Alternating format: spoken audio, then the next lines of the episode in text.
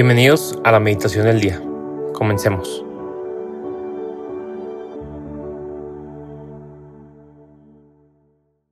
En el nombre del Padre y del Hijo y del Espíritu Santo. Amén. Señor Jesús,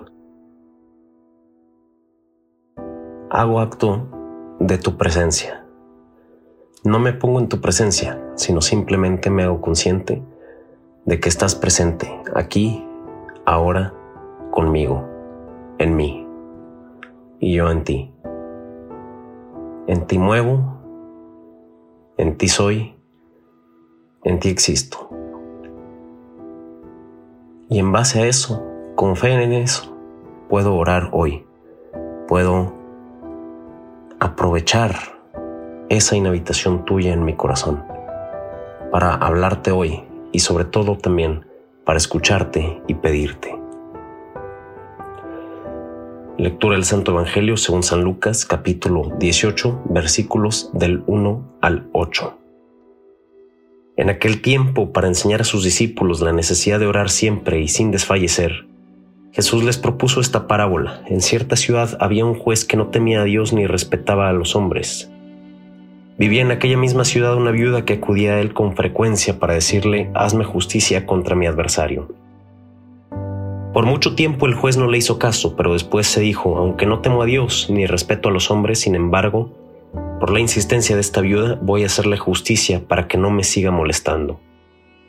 Dicho esto, Jesús comentó, si así pensaba el juez injusto, ¿creen acaso que Dios no hará justicia a sus elegidos que claman a él día y noche y que los hará esperar? Yo les digo que les hará justicia sin tardar, pero cuando venga el Hijo del Hombre, creen que encontrará fe sobre la tierra? Palabra del Señor, gloria a ti, Señor Jesús. Este Evangelio hermoso nos indica precisamente lo que Jesús nos quiere mostrar, lo que Jesús hoy nos quiere enseñar, la necesidad de orar siempre y sin desfallecer. La viuda somos nosotros, somos tú y yo. Somos esa persona desfavorecida ante la vida que necesita de un Salvador, necesita de alguien que le haga justicia, que ante las dificultades, problemas y contrariedades de una vida ordinaria, necesita la presencia de Dios, de alguien justo, que vele por su interés, por su alma, por su amor. Y lo que la viuda pide es justicia. Sin embargo, cuando oramos, pedimos justicia, es verdad, pero es insuficiente. Hay que pedir a un padre, no a un juez. Hay que pedir a Dios como alguien cercano, no como alguien que está evaluando nuestros méritos y si nos merecemos o no ser escuchados. Nuestra insistencia no viene fruto, no es un fruto de nuestras ansias o de nuestras ganas, sino de nuestra confianza y de nuestro amor. Que la insistencia con que acudamos a Dios sea fruto del amor, sea como querer frecuentar mucho a una persona que nos ama y que es querida para nosotros. La traducción correcta no es que nos haga esperar. En el versículo 7, al final del versículo 7 dice, si así pensaba el juez injusto, ¿creen acaso que Dios no hará justicia a sus elegidos que claman a Él día y noche y que los hará esperar?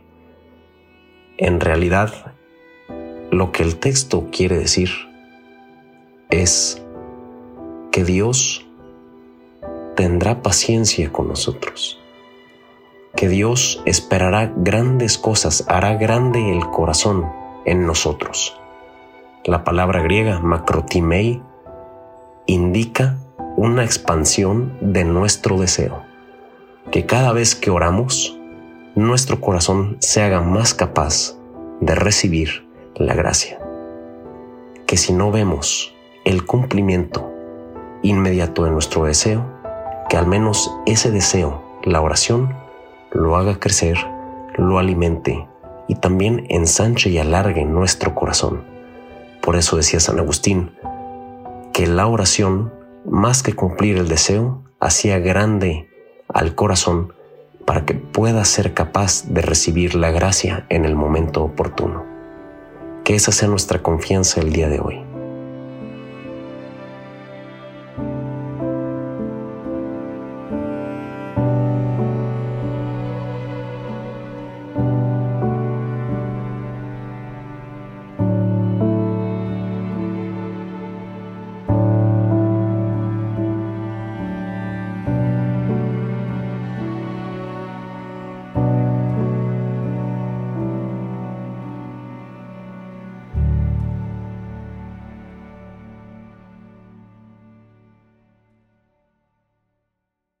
Te damos gracias, Señor, por todos tus beneficios, a ti que vives y reinas por los siglos de los siglos. Amén.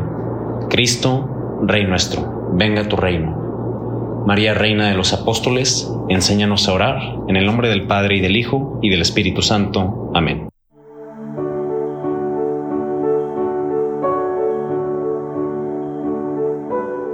Permanece meditando lo que más te haya llegado al corazón. Nos escuchamos mañana.